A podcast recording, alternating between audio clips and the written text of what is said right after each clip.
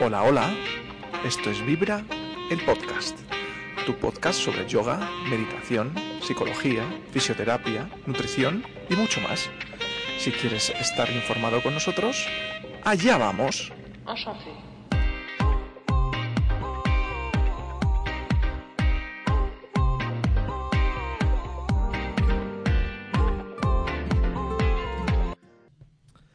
Hola, hola Vibrers, ¿cómo estáis? Bienvenidos a la tercera temporada de Vibra el Podcast.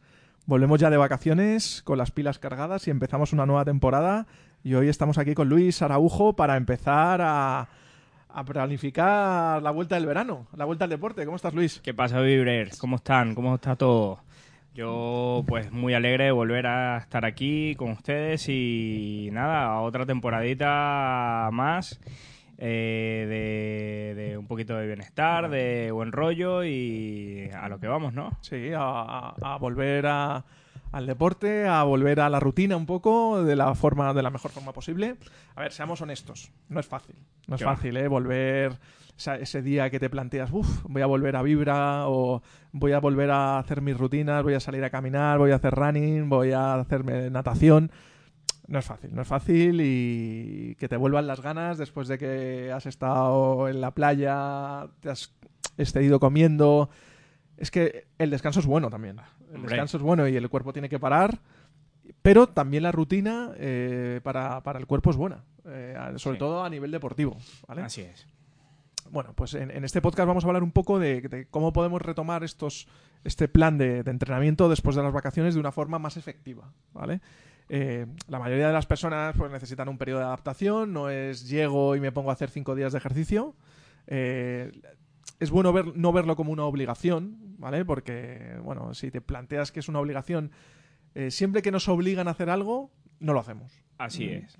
Entonces, poco a poco, eh, hay que quitarse esas frases estigmáticas de eh, eh, mañana me levanto a correr. Sí, el lunes empiezo. El lunes eh, empiezo, hoy sí. no, que es viernes. Eso es. Nada, nada, nada de eso. Voy a, voy a llamar y reservo mañana. Eso. Hoy no, mañana. Venga, hoy me voy a comer el último helado y ya el lunes empiezo. bueno, eso, pues bueno, vamos a intentar que no, que no sea así. Porque es que realmente todos esos pensamientos son excusas y nos va a causar estrés. Nos van a causar estrés, una preocupación de, uff, es que debería ya haber vuelto, es que debería haber vuelto. No, no, con relax. eh, es bueno eh, volver poco a poco y no hay que preocuparse si, si hay que tomar conciencia de esta acción. Eh, bueno, vamos a empezar un día a la semana, voy a ver qué tal me siento, escuchar mi cuerpo. Sí, lo, importante, yo creo que lo, lo que tenemos que tener en cuenta, sobre todo al, al- nada más al tener ese pensamiento, voy a empezar, es saber en, qué punto estás. Eh, estoy muy mal físicamente, estoy bien, estoy eh, en el punto en el, en, el, en el que voy a empezar. Y saber y ser muy honesto con uno mismo, porque si no lo eres, eh, en lo que empieces lo dejarás rápido o, lo que sea, pero va a pasar algo en ese en esa en, en esa mentira que te estás creando tú mismo eh, que enseguida o te vas a hacer daño o lo vas a dejar. Claro. A ver, eh, nosotros aquí hemos hecho como un decálogo de 10 pasos para volver a entrenar después de las vacaciones. eh, siempre con una serie de, de, bueno, pues de, digamos, eh, formas más sencillas de poder alcanzar tus metas. En el, primero, en el primer paso es que no podemos pasar de 0 a 100 en el primer día. Eso es. ¿vale? Si queremos conseguir algo y lo queremos conseguir ya, seguramente no lo vamos a conseguir. Eh, es, llevamos mm, a lo mejor 20 días, 15, un mes sin hacer nada y no, pues tenemos que ir poco a poco, ¿vale?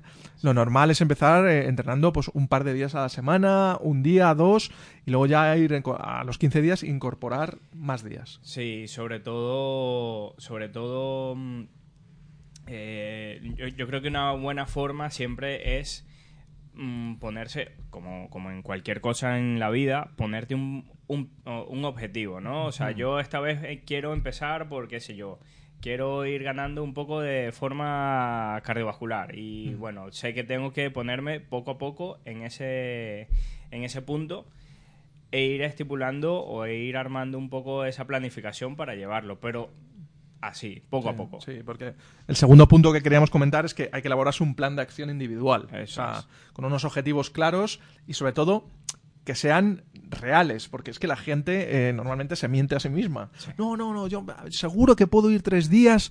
Nosotros aquí cuando, cuando viene gente nueva a Vibra siempre recomendamos que empiece por un día.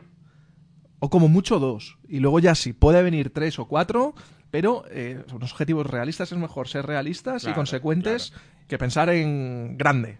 Y es que justamente por eso, porque si te, se- te planteas cosas que sabes que no vas a cumplir, eh, es que lo vas a dejar rápido. Sí, A- sí, o sea, sí. eso es empiezo y termino y ya está. Bueno, sí, es que es, es- es así, está, eso está claro. Y, De hecho, el tercer punto es eh, ser congruente entre lo que piensas, sientes, dices y haces. O sea, eh, si tu mente piensa que hoy tienes que descansar, descansa. O sea, no te no intentes o tu cuerpo te lo va a pedir, o sea, Eso es. no intentes, eh, "Ah, es que, ah, es que, joder, es que acabo de volver de vacaciones y tengo que volver por obligación. No, no, no, no.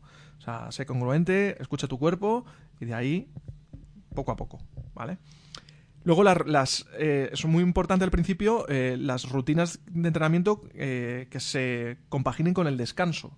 O sea, el, dorm- el dormir bien. Seguramente durante las vacaciones, pues has eh, trasnochado, has Sí, bebido has más de la cuenta. poco todo ese Eso es. ¿no? Ahora ese- mismo, si tú ahora mismo eh, con ese eh, volumen que has tenido de poco descanso le metes una carga de, de trabajo brutal, es que tu cuerpo Sí. no lo va a aceptar bien. Sí, Así como hay un estrés mental, hay un estrés físico que hay que Eso es. respetar. Sí, sí, hay que acostumbrarse poco a poco, ¿vale? Eh, al principio sería muy bueno alternar varias disciplinas, ¿vale? Por ejemplo, sin que eh, em, aquí en, en Vibra tenemos eh, yoga y pilates, entonces el yoga con el yoga consigues un más estirar y relajar y con el pilates más fortalecer.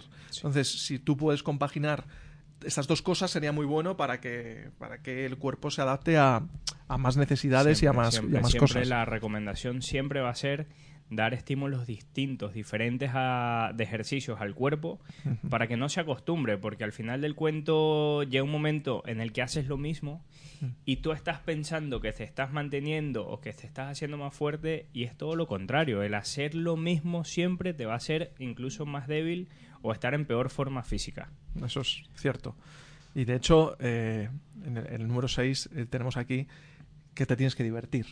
O sea, eh, esto de volver a un deporte por obligación generalmente tiene una tasa de abandono muy grande. O sea, te tiene que llenar, te tiene, tienes que volver.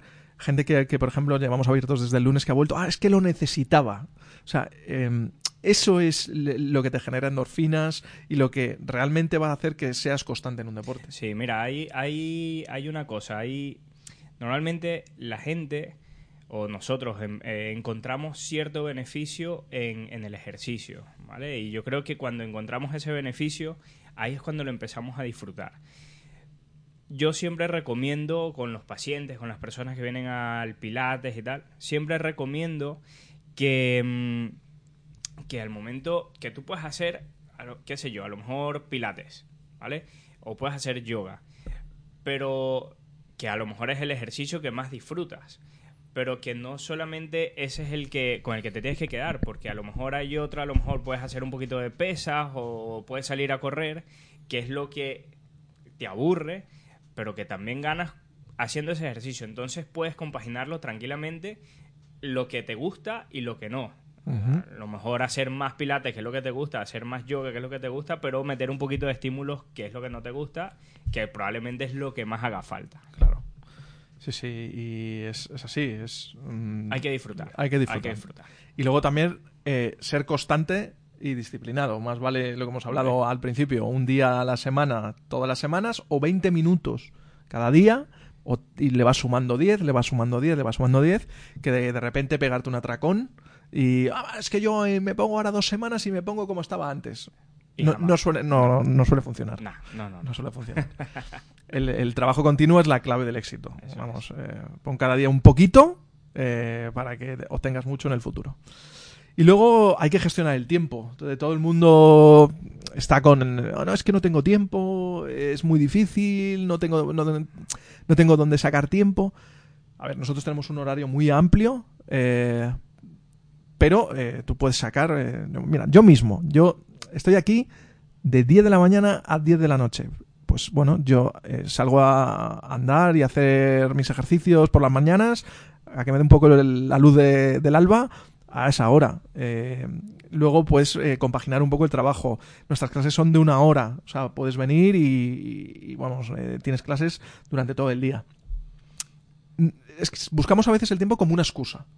¿Vale? Entonces, eh, yo creo que hay que ser flexibles, pensar y, eh, digamos, eh, saber que esa hora va a dar muchos beneficios al cuerpo para el resto de la semana. Sí, sí, sí, sí, sí, sí, definitivamente. Aunque sea una, aunque sea una hora, y es lo que te venías diciendo, eh, que no hace falta pensar en que necesitas muchísimo tiempo para hacer un, un poquito de ejercicio, porque eso, así sea, te despiertas y en cinco minutos te, has- te hace 10 10 eh, sentadillas, Sí. mm, 10 flexiones de pecho o lo que sea. Sí, Y en dos minutos, en cinco minutos ya tienes algo.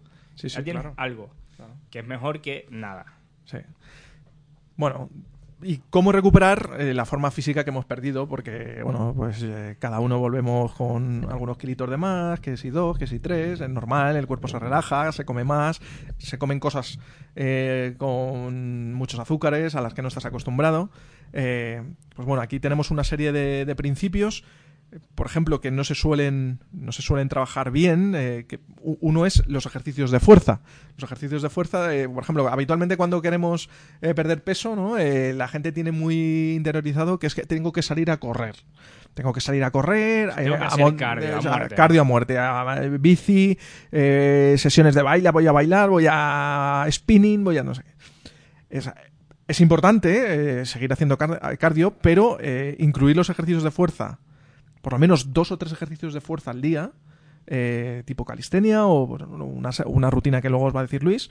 eh, Y que te lo aseguro que perderás más grasa, más Totalmente. grasa corporal haciendo fuerza que es pegándote una carrera de 10 kilómetros porque el cardio genera resistencia.